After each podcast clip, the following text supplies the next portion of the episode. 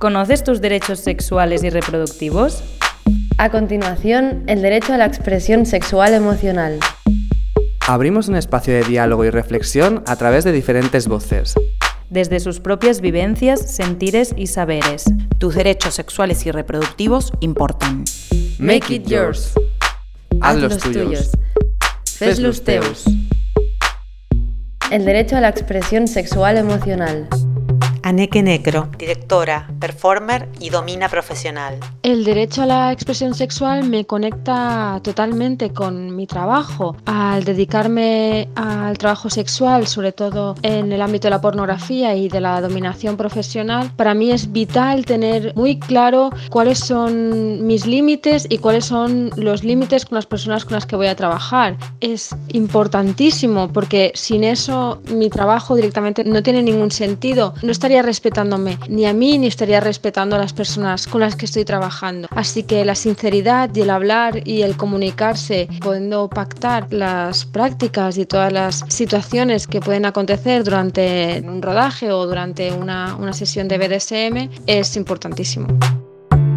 Arte Mapache, activista por la diversidad de los cuerpos. Creo que es muy importante ejercer el derecho a la expresión sexual con todas aquellas relaciones íntimas o vínculos sexoafectivos que creamos para que así tengamos relaciones sanas, tanto hacia nosotras mismas como hacia con las personas que compartimos ese tipo de relación. Es algo que no nos han enseñado en las escuelas y en nuestro entorno tampoco. Quizás ahora sí que se empieza a hablar más en poner en el centro pues eso, ¿no? Nuestros sentires, nuestras ganas de experimentar, también nuestros límites y creo que es muy importante hacerlo y hablar de ello, visibilizar y poder crear así un espacio donde sentirnos seguras para que así el placer siempre vaya hacia los dos lados, que no se cree tampoco una jerarquización dentro de esa relación. Entonces yo espero que el deseo sea sano, comunicativo y con ganas de, de vivirlo.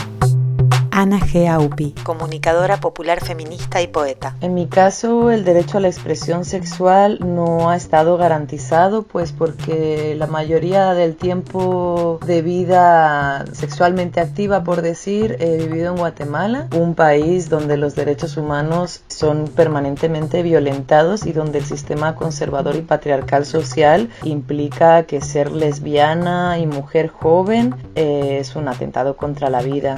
Me ha pasado en muchas ocasiones, tanto en bares, en la calle, incluso en espacios de ocio privado, que he tenido que limitar mi expresión de afectos, de alegrías, de complicidades, por miedo a tener represalias, tanto por pérdida de trabajo o porque se podía implicar eh, exponerme a violencias más grandes como podría ser lo que conocemos como la violación correctiva que vivimos las lesbianas por el hecho de expresar nuestro deseo.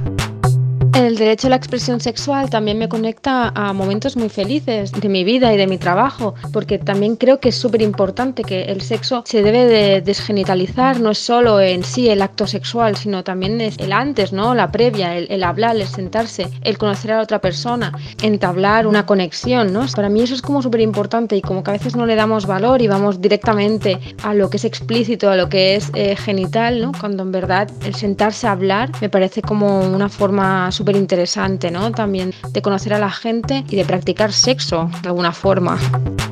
Puedes escucharnos en las diferentes plataformas de audio, redes sociales y en sexus.org.